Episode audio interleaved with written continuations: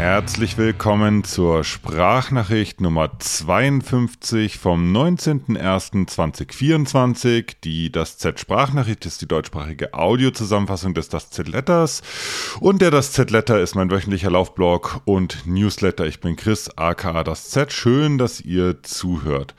Der dieswöchige Das Z-Letter trägt den Titel I Talked to the Marathon and She Taught Me Five Things. Key Learnings from My Last Marathon in its Preparation. Langer Titel auf Deutsch. Ich habe mit dem Marathon gesprochen und sie hat mir fünf Dinge beigebracht. Äh, meine Key Learnings, also meine größten Erkenntnisse aus dem vergangenen Marathon und seiner Vorbereitung. Ihr seht schon, welche Richtung das geht in dem Fall. Ich habe äh, den Valencia-Marathon wieder rausgekramt, beziehungsweise habe ich eigentlich die ganze Zeit permanent immer mal wieder was aufgeschrieben, äh, was ich da ja so an Erfahrungen gemacht habe und was ich daraus für Schlüsse ziehe. Und jetzt ist der das Z-Letter fertig geworden, indem ich das Ganze einmal zusammenfasse. Nochmal kurz Recap. Es ist jetzt sieben Wochen her, dass ich im, ja, im Dezember Anfang Dezember den Valencia-Marathon gelaufen äh, bin. Das war ähm, letztes Jahr sozusagen das Rennen-Highlight. Ich hatte zwar zweimal auf einen Marathon trainiert, also auch im Frühjahr schon, wurde dann aber durch eine äh, mittelschwere bis schwere Verletzung aus meinem Lauf, auf, aus meinem Läuferleben rausgekegelt. Das heißt, im Frühjahr kam es zu keinem Marathon mh, mm, als Abschluss der Vorbereitung. Uh, Im Herbst, Schrägstrich Winter dann aber schon. Ähm, und das war eben der äh, Valencia-Marathon. Ich habe ein bisschen drüber reflektiert im Das Z-Letter, ob ich, ähm, also es fühlt sich so ein bisschen an, als wäre ich in der, in der äh, äh, vierten, dritten oder vierten äh, Phase meines, meines Läuferlebens. Äh, das ist mir irgendwie beim Schreiben so ein Schrägstrich aufgefallen. Äh, ich werde vielleicht mal das Z-Letter und eine Sprachnachricht separat dazu machen, was ich damit meine, aber ähm, es fühlt sich alles anders an und insbesondere das Marathontraining und das Marathonlaufen, was mich ja schon seit 2016 begleitet, das ist einfach ja anders als es früher war. Liegt natürlich auch zu großen Teilen an meinem äh, neuen, nicht mehr so neuen Trainer Karim, äh, mit dem ich diese zwei Marathon-Vorbereitungen jetzt äh, gemacht habe. Mm, aber es liegt ein bisschen auch äh, an meiner Einstellung zu diesem, zu dieser Art von Wettkampf äh, und zu dieser Art von Training. Äh, und aber auch daran, was ich äh, mit jedem Trainingszyklus äh, und jedem Marathon einfach auch gelernt habe. Und deswegen macht mir das immer große Freude oder bringt es mich selber als Läufer auch enorm weiter, wenn ich diese Erkenntnisse dann auch irgendwie zusammenfasse. Ich habe das in der Vergangenheit auch schon gemacht, schon lange vor dem das Z-Letter habe ich das für mich immer so ein bisschen gemacht. Und jetzt aber, nachdem ich ja mit dem das Zetlet und der Sprachnachricht äh, eine, ein Sprachrohr gefunden habe, ähm, da lasse ich das einfach jetzt auf, auf euch los und ihr müsst es ertragen. Also, Five Key Findings, fünf äh, Kernerkenntnisse aus dem letzten Marathon und seiner Vorbereitung. Nummer eins, The Ramp works. Die Rampe funktioniert. Mit Rampe meine ich die Art, wie das letzte Marathontraining strukturiert war. Das war ein bisschen aus der Not raus geboren. Ähm, es lag daran, dass ich aus einer langen Verletzungsphase rauskam und wir dann am Ende, als wir wirklich im Marathontraining wieder angekommen waren, äh, gar nicht mehr so viel Zeit hatten. Und ich glaube, es waren dann am Ende nur so elf Wochen, elf, ich glaube, ja, so ungefähr den Dreh, ähm, die wir effektiv für das Marathontraining nutzen konnten. Und mein, Karim, äh, mein, mein Karim, der Coach, mein Coach, äh, der Karim hatte dann die Idee, äh, eine, äh, ja, eine Rampe draus zu machen. Äh, heißt, kurz erklärt, dass wir auf die klassischen Ruhewochen äh, quasi verzichtet haben. Das heißt, mit jeder Woche haben wir den Umfang und die Intensität ein bisschen gesteigert und es ging kontinuierlich so durch bis zum Marathon selber. Ausnahmen waren zwei Rennen, äh, zwei Wochen, in denen ich Testrennen gemacht habe und natürlich das, äh, das Tapering, was kurz vor dem Marathon äh, gefolgt ist. Aber wir haben uns hochgearbeitet von so, ja, knapp fünf bis sechs Stunden pro Woche trainieren zu knapp zehn Stunden äh, in Woche elf. Äh, und während des Trainings ist mir schon aufgefallen, dass das äh, auffällig gut für mich funktioniert. Also ich habe, äh, wir haben dann so einzelne Ruhetage, also einzelne Tage oder vielleicht mal zwei Tage am Stück mit ruhigeren Einheiten eigentlich gereicht, um mich immer wieder ganz gut zu erholen. Und ich hatte in diesem Trainingsblock ähm, zu keinem Zeitpunkt irgendwie das Gefühl, ähm, ja, dass mich das überfordert, dass ich irgendwie ausgebrannt bin, dass ich äh, keine Lust habe zu laufen oder so. Das fand da überhaupt nicht statt. Also während des Trainings habe ich das schon positiv bewertet mit dieser langen Rampe.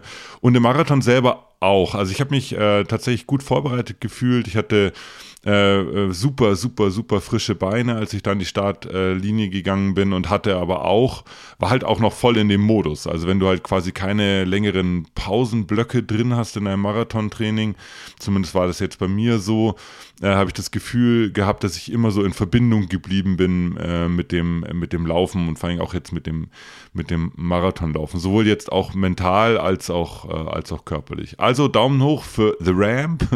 Hat irgendwie gut funktioniert. Weiß nicht, nicht, ob man jetzt jedes Training so strukturieren muss, aber in dem Fall mh, hm, hat es für mich äh, sehr, sehr gut funktioniert. Zweiter Punkt, äh, The Medium Long Run ist The New Long Run, also der, ich weiß nicht, wie man das sagen soll, der im, im mittellange Long Run ist der neue Long Run.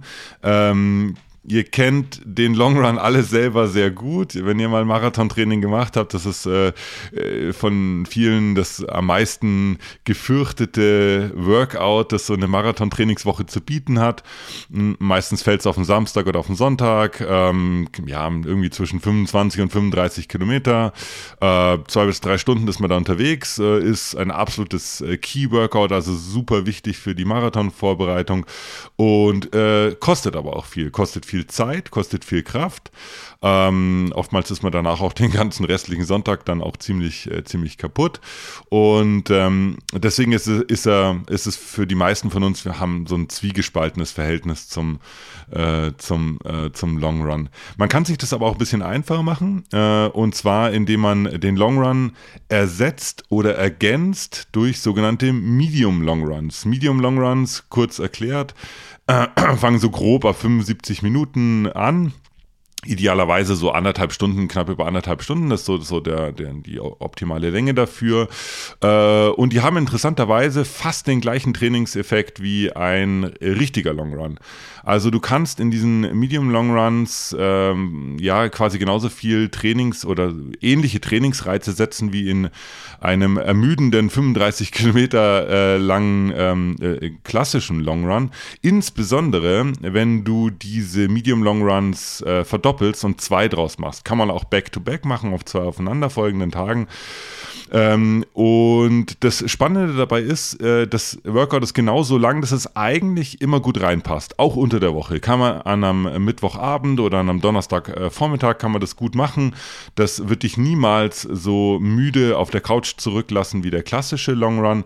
Hat aber wie gesagt, gerade in Kombination, wenn man zwei davon pro Woche einbaut, ähm, einen sehr ähnlichen Effekt wie der, wie der klassische Long Run.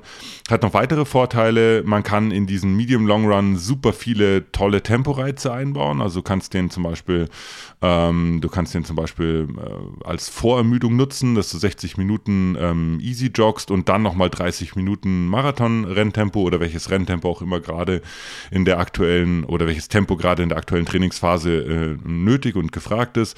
Kannst aber auch umdrehen, kannst sagen, du machst ein paar schnelle Kilometer und dann sozusagen eine sehr lange Cooldown-Phase. Also du kannst damit super rumspielen. Das ist wie so ein, ein Schweizer Taschenmesser, des, äh, des Ausdauertrainings so ein bisschen. Und ähm, was wir gemacht haben in, meinem, in meiner Trainingsvorbereitung, das hat der Karim im Frühjahr auch schon gemacht. Er hat relativ spät mit den klassischen Longruns angefangen. Die kamen eigentlich erst, als mein Training schon sehr marathonspezifisch geworden war. Also ich muss so sagen, so vier Wochen, fünf Wochen vor dem, vor dem tatsächlichen Marathon bin ich, bin ich halt mal über, über 30 Kilometer gelaufen.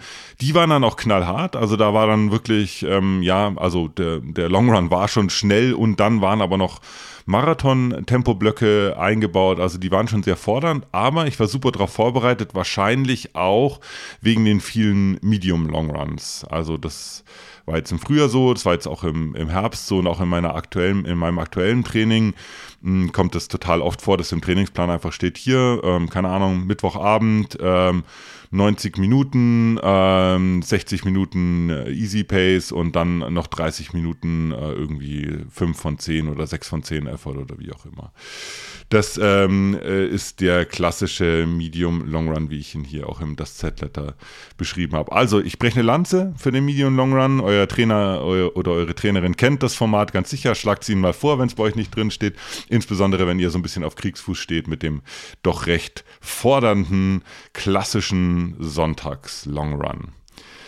Dritter Punkt, dritte Erkenntnis, Tapering might be much more individual than I thought. Ähm, das Tapering ist ja immer so ein bisschen so ein Anhängsel an das eigentliche Training. Ihr habt das alle auch schon gemacht. Äh, ihr kennt das auch, wie das funktioniert. Die letzten, ja, 10 bis 20 Tage vor dem eigentlichen Wettkampf reduziert man äh, das äh, Trainingsvolumen, meistens nicht die Intensität, sondern nur das Volumen um so 20 bis 30 Prozent, damit der Körper halt über die Superkompensation dann ähm, am Tag X äh, maximal erholt und frisch an der Startlinie steht. Ähm, ich habe das auch immer so gemacht, ähm, hatte aber immer das Gefühl, dass wenn das Tapering sich so, also so ein bis zwei Ruhetage oder, oder keine Ahnung, oder mal easier, äh, also leichtere Einheiten, haben bei mir einen sehr positiven Effekt. Da fühlte ich mich sehr schnell auch sehr erholt. Ich hatte aber immer das Gefühl, wenn das Tapering sich zu lange hinzieht bei mir, dass mein Körper eher so ein bisschen einschläft. Ich kann das nicht so richtig greifen, das ist jetzt auch immer noch, immer noch eher so ein, so ein, so ein Bauchgefühl, aber ähm, was mich jetzt so ein bisschen auf diesen, auf das Tapering wieder draufgestoßen hat, da vielleicht nochmal reinzugucken und ein bisschen rum zu experimentieren. Also wir haben schon rum experimentiert, wir haben das mal mal steiler und mal flacher gemacht, also mal quasi später runtergegangen mit Intensität, äh, mit, mit Volume, mal ein bisschen flacher. Das äh, war aber im Prinzip immer dieses klassische Tapering, wie man es kennt. Und was mich aber jetzt äh, beim Valencia-Marathon ähm, da wieder drauf gestoßen hat, war das, was eigentlich bei fast jedem meiner, meiner A-Rennen so passiert, dass die eigentlich nie so richtig, also die Rennen spiegeln dann nie so richtig meine Trainingsresultate wieder. Das klingt dramatischer als es ist. Das ist seit Jahren so bei mir. Ich habe da auch schon vor Jahren meinen Frieden mitgemacht und habe da auch quasi keine, keine Störgefühle, wenn das, wenn das so ist. Aber ähm, es war das erste Mal so, dass die Idee äh, oder sozusagen der Blick ein bisschen auf diese Tapering-Phase ähm, gefallen ist. Also müsst ihr euch das so vorstellen, Training läuft total gut, äh, alles ist super. Ähm, im, Im Training die Longruns oder die Kerneinheiten suggerieren halt zum Beispiel jetzt eine bestimmte Marathon-Rennpace äh, und im Marathon, wenn ich dann antrete, ist es dann oftmals so, dass ich diese Pace nicht bei gleichem Puls dann auch einfach äh, abbilden kann. Jetzt wird es auch schon so ein bisschen dünnes Eis, weil ich nämlich ganz gerne hier den Monster Cliffhanger einbauen würde an der Stelle. Ich will das testen. Ich will da ein bisschen rumprobieren. Ich will da mal reingucken in das Tapering, mal schauen, was, ähm, äh, was man da vielleicht ähm, ja, dran drehen kann und würde dann die Ergebnisse mit euch teilen, wenn ich einfach mehr Erkenntnisse habe. Deswegen würge ich das jetzt hier knallhart ab.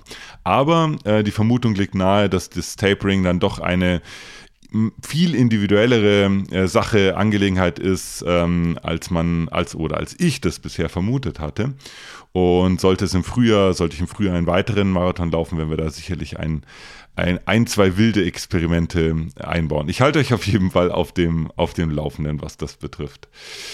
Vierter Punkt. Äh, the effect of uh, strength training is real. Also der, der Effekt oder die Auswirkungen von Krafttraining äh, sind real. Ja, genau. Also Krafttraining immer so ein bisschen das Beiwerk zum eigentlichen Lauftraining. Macht keiner so wirklich gern. Ähm, wird immer so ein bisschen mitgeschleift, so halbherzig. Kein Mensch weiß, ob es was bringt oder nicht. Ich hatte das erste Mal das Gefühl, dass es tatsächlich etwas bringt.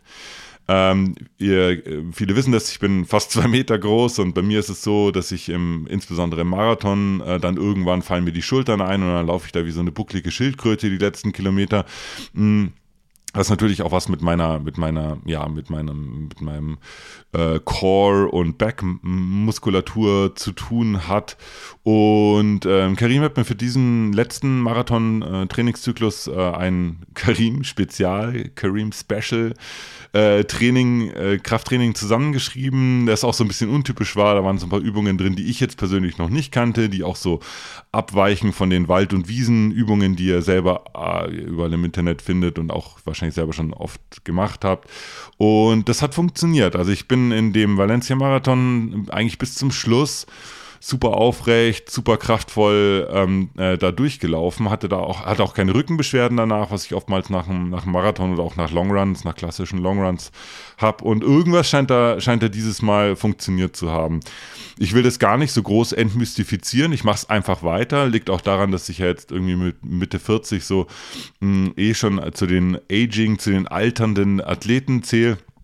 Und äh, da wird Krafttraining ohnehin immer wichtiger aus Milliarden Gründen. Und dieses Programm, was ich jetzt da letztes Marathontraining gemacht habe, werde ich auf jeden Fall beibehalten. Das scheint mir auf die eine oder andere Art und Weise sehr gut zu tun. Fünfter Punkt. Uh, I almost found my perfect pacing strategy. Also ich habe den Marathon nach meinem Empfinden sehr gut gepaced. Ich lasse mich fast dazu hinreißen, dass es, also ich lasse mich dazu hinreißen, dass es fast zur Aussage, dass es fast die perfekte Pacing-Strategie war für mich. Ich habe, was Marathon-Pacing betrifft, schon echt super krass viel ausprobiert. Also von häng dich an den Pacer dran und guck, wie lange du mitlaufen kannst, bevor du platzt, bis hin zu komplexen Pacing-Tabellen äh, auf Zetteln oder auf die Hand geschrieben, wo man jeden Kilometer dann irgendwie auf die Uhr gucken muss und schauen muss, ob man noch im Plan ist. Ich wirklich, habe da wirklich alles durch, was man sich vorstellen kann. Und habe in Valencia, aber das hatte sich schon abgezeichnet, habe ich äh, das alles äh, hinter mir gelassen und hab, bin rein nach Gefühl gelaufen. Also ich habe tatsächlich die Uhr nach innen gedreht, habe ich auch ein Foto im das Z-Letter gepostet als Beweismittel, äh, habe die Uhr nach innen gedreht, äh, dass ich die nicht sehe während dem, während dem Laufen und habe mich einfach nur auf mein Gefühl verlassen und auf das, auf die Signale, die mir mein, die mir mein Körper während des Marathons äh, äh gibt und das, das ging krass gut auf. Ganz konkret war es so, dass die Strategie dann sozusagen während des Laufens sich so rauskristallisiert hat und die werde ich euch jetzt kurz, äh, kurz beschreiben. Die ersten fünf Kilometer ähm, habe ich beim Anlaufen schon gemerkt, okay, die verwendest du jetzt mal als, als Warm-up.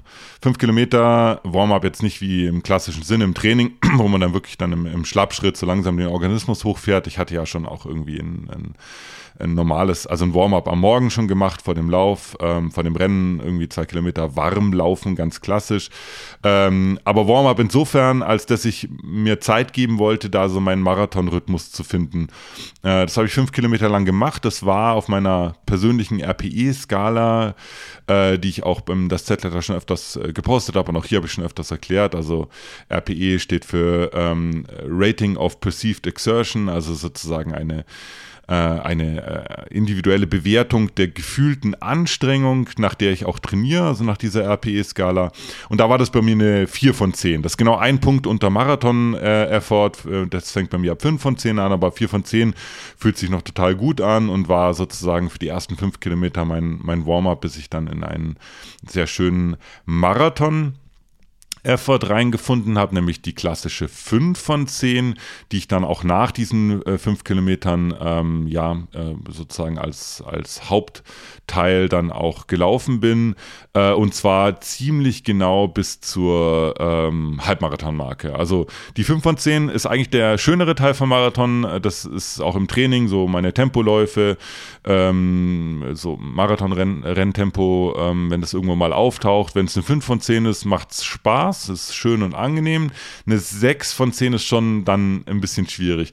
Und zu einer 6 von 10 habe ich ab der Halbmarathonmarke dann gewechselt. Das war nicht eine ganz freiwillige Entscheidung. Es war nämlich so, dass ich bei der Halbmarathonmarke schon äh, viel, viel müder war, als ich es erwartet hatte. Aber meine Beine halt noch super frisch waren und ich einfach ähm, ja Lust hatte, diese ja die Pace halt irgendwie zu halten, die ich gerade laufe. Und das hat mir einfach dann den Schritt von 5 auf 6 von 10 ähm, abverlangt. Der kam quasi ganz natürlich sozusagen, wenn ich die Pace halten will, muss ich jetzt den, den Effort, die Anstrengung hochschrauben und das war dann eben die, äh, die 6 von 10. Das klingt für euch jetzt vielleicht so, wenn ihr nicht nach RPE trainiert, klingt, klingt das für euch so ein bisschen kryptisch und so äh, 5 von 10, 6 von 10, ja, keine Ahnung, ist doch, ist doch genau das Gleiche, wie kann man, also wenn man das eine Zeit lang gemacht hat mit dem äh, nach RPE trainieren, dann kannst du das krass gut unterscheiden und du fühlst ganz genau, was ein Unterschied ist zwischen einer 5 von 10, einer 6 von 10, einer 7 von 10. Das sind wirklich ganz eigene Laufwelten, in denen man sich befindet. Und ich bin da eben äh, bei der Halbmarathon-Marke von äh, 5 von 10 auf, auf 6 von 10 ähm, gewechselt.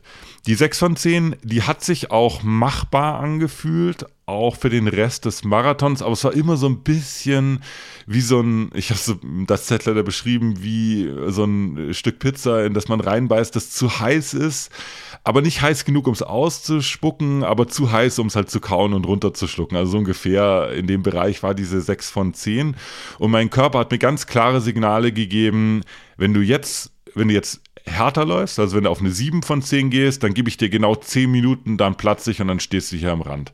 Das war so die Botschaft, die mir mein Körper immer wieder gesendet hat und hat mir aber diese 6 von 10 äh, erlaubt. Äh, deswegen bin ich auch der 6 von 10 treu geblieben, bis ungefähr zwei Kilometer äh, vor dem Ziel. Da war es dann auch so, dass ich es mir nicht wirklich ausgesucht habe. Das wurde automatisch dann irgendwie eine 7 von 10 und aus einer 7 von 10 wurden dann bis zu einem letzten Endspurt über diese äh, über diesen blauen Teppich äh, Richtung Ziellinie beim Valencia Marathon, total schöner Zieleinlauf, ähm, wurde das dann bis zu einer bis zu einer äh, 9 von 10 ist es dann automatisch äh, automatisch hochgegangen hinten raus. Kurz zusammengefasst nochmal, 5 Kilometer Warm-up bei einer 4 von 10, dann folgten 16 Kilometer bei einer 5 von 10 auf der RPE-Skala, dann der größte Block 19 Kilometer bei einer unangenehmen, aber machbaren 6 von 10 und die letzten 2 Kilometer im Total Discomfort in, in einem absoluten Unwohlfühl, Unwohlfühl von 7 äh, von 10, der dann äh, mit äh, feuerfrei hinten raus auch im Endspurt eine 9 von 10 wurde. Warum ich glaube, dass das die, perf äh, die perfekte Pacing-Strategie für mich war, äh, ganz einfach. Ich bin völlig leer über die Ziellinie gekommen und war mir und bin mir auch immer noch 1000 Prozent sicher, dass ich an dem Tag kein bisschen schneller hätte laufen können. Das war das Maximum, was an dem Tag für mich, äh, für mich drin war. Und das ist ein unglaublich schönes Gefühl, über die Ziellinie zu kommen und eben nicht das Gefühl zu haben, ja, das hätte ich noch schneller machen können oder keine Ahnung, an der und der Stelle hätte ich das und das vielleicht noch irgendwie noch ein paar Sekunden oder Minuten rausholen können. Das war überhaupt nicht der Fall. An dem Tag war das, war das wirklich das, das Maximum. Und trotzdem sind mir zwei Sachen aufgefallen, die ich zumindest probieren würde. Ich würde versuchen, im nächsten Marathon diese Warm-up-Phase zu verkürzen. Ich glaube, mir reichen zwei Kilometer, um meinen, meinen Marathon-Rhythmus zu finden. Da brauche ich, glaube ich, keine fünf Kilometer für. Das ist das eine, was ich testen werde. Und das andere ist hinten raus diese wirklich super, super unangenehme äh, Pace beziehungsweise super unangenehme Effort äh, von sieben von zehn aufwärts, den kann ich eigentlich auch schon äh, fünf Kilometer vor der Ziellinie starten und nicht zwei Kilometer vor der Ziellinie. War jetzt auch in, bei, in Valencia nicht so eine klare, bewusste Entscheidung, so nach dem Motto, jetzt schmeiße ich nochmal irgendwie den Turbo an, aber ähm, ich glaube, dass ähm, das kann man auch früher anfangen, weil es ist eh super ätzend und ob es fünf Kilometer ätzend ist hinten raus oder zwei Kilometer super ätzend, das macht dann auch keinen, keinen Unterschied. Aber Takeaway-Message, es hat sich total bewährt für mich nach, äh, nach Gefühl zu laufen und ähm, auch den Pacing-Plan einfach zu halten und beides kann ich jedem nur ans Herz legen, irgendwann mal in ihrer Läuferinnen- oder Läuferkarriere auch so auszuprobieren. Das waren die fünf äh, Erkenntnisse. Es gibt wie immer einen kleinen äh, Bonuspunkt. Der Bonuspunkt sind keine neuen Erkenntnisse, sondern eher Bestätigungen von Dingen, die ich schon weiß. Nummer eins, äh, je kälter das Wetter, desto schneller sind meine Beine. Also es kann gar nicht kalt genug sein. Alles, was jetzt so bis 0 Grad runtergeht, ist ganz wunderbar. In Valencia hat es so 14, 15 Grad, bis dann später so 20, 21 Grad gehabt. Das war okay, aber es darf gerne auch noch kälter sein. Das ist für mich ein absoluter, äh, ein absoluter Schlüssel zum Marathonglück. Das zweite ist, ähm, äh, Verpflegung ist absoluter Kernpunkt für bei mir, ja, für alle Läuferinnen und Läufer, aber bei mir, ich habe das einfach jetzt wirklich verinnerlicht, äh, dass das der absolute Kernpunkt ist für, ein, für einen Marathonerfolg. Habe jetzt im Valencia-Marathon noch, geler äh, noch gelernt oder erfahren oder bestätigt, dass ich mit Sportgetränken noch besser zurechtkommen als mit Gels. Also die fahren mir super schnell rein, die stellen super schnell Energie zur Verfügung, die ich, die ich da brauche. Also wenn es irgendwie möglich ist, mich selber zu verpflegen im Marathon mit, mit Sportgetränken, dann werde ich das auch in Zukunft weitermachen. Äh, dritter Punkt, ein Marathon ist ein Marathon. Man muss nicht um die halbe Welt fliegen, um 42,2 Kilometer zu laufen. Es war schön, da in Valencia zu sein und auch dem Temperaturpunkt geschuldet war das, war das cool, noch einen großen Marathon mitzunehmen im, im Dezember. Das war sehr schön. Äh, aber ähm, in Kandel durch den Wald laufen äh, funktioniert für mich ganz genauso. Während des Marathons kriege ich von dem Rennen nicht sonderlich viel mit. Es geht um 42,2 Kilometer Asphalt und die kriegst du äh, wortwörtlich wortwörtlich an jeder Ecke geboten. Vierter Punkt, ein Superschuh ist nur ein Superschuh, wenn auch super Beine drin stecken, will heißen, es ist natürlich viel, ähm, viel Talk, viel Gespräche über die äh, Carbon-Superschuhe, die äh, ja seit ja, mehreren Jahren jetzt auf dem Markt sind und jetzt auch dieses Jahr sollen ja nochmal ganz viele neue Modelle erscheinen. Ähm, ist alles schön und gut, ähm, die wirklichen Benefits dieser Schuhe, die, die werden einfach erst sichtbar, wenn du auch anständig trainiert hast. Also ich habe das Training ja komplett ohne Superschuhe gemacht und dann im, im Marathon habe ich aber einen, äh, einen, so einen sogenannten Superschuh getragen. Und da habe ich den Effekt wirklich gemerkt. Das war toll zu sehen, ähm, dass ich da so einen tollen Vortrieb hatte und auch die Ermüdung so ein bisschen später eingesetzt hat. Aber ganz ehrlich, wenn ich äh, eine halbherzige Marathonvorbereitung hingelegt hätte oder, oder ausgefallen wäre wegen Krankheit oder wie auch immer, dann hätte ich im Marathon auch auf diesen Schuh verzichtet, weil das einfach ja keinen großen Unterschied dann macht. In Kombination aber mit einem tollen Training ähm, finde ich das, finde ich das ja eine super Lösung mit diesen Schuhen dann im Marathon. Und der fünfte Punkt, äh, ganz klassisch, äh, nach dem Marathon ist vor dem Marathon.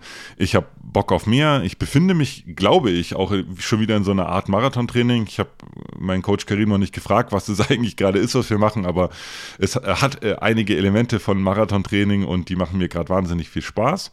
Deswegen ähm, äh, denke ich, dass ich im Frühjahr auch nochmal einen weiteren Marathon anpacken werde. Und selbstverständlich werde ich auch dann meine Erkenntnisse, sofern ich neue haben werde, ähm, mit euch teilen im Das Z-Letter und in der Sprachnachricht. In der Rubrik Everything Not Running teaser ich einen oder beziehungsweise bewerbe ich einen Podcast, ein Podcast-Interview, das ich gegeben habe für den Trail Rookies Podcast. Ich bin ein bisschen zurückhaltend, was so Podcast-Interviews betrifft. Also ich mache da nicht die äh, große Ochsentour und, und, und ähm, ja, ähm, sag auch nicht jede Einladung dann zu. In dem Fall war das für mich aber eine Selbstverständlichkeit, äh, als mich äh, Chris, Gugi Chris äh, eingeladen hat zu seinem Podcast, weil ich äh, den einfach cool finde. Ich mag den Typ sehr gern. Ich habe den irgendwann mal beim Eiger kennengelernt vor einigen Jahren. äh, sind wir da irgendwie keine Ahnung, wir sind einfach irgendwie ein Stück nebeneinander gelaufen und dann haben wir irgendwie miteinander gequatscht, ganz, ganz ungezwungen. Und ihr kennt das ja, dass manchmal trifft man auf Menschen, wo man irgendwie das matcht halt, das fühlt sich gut an, das ist ein cooles, ein cooler Vibe einfach.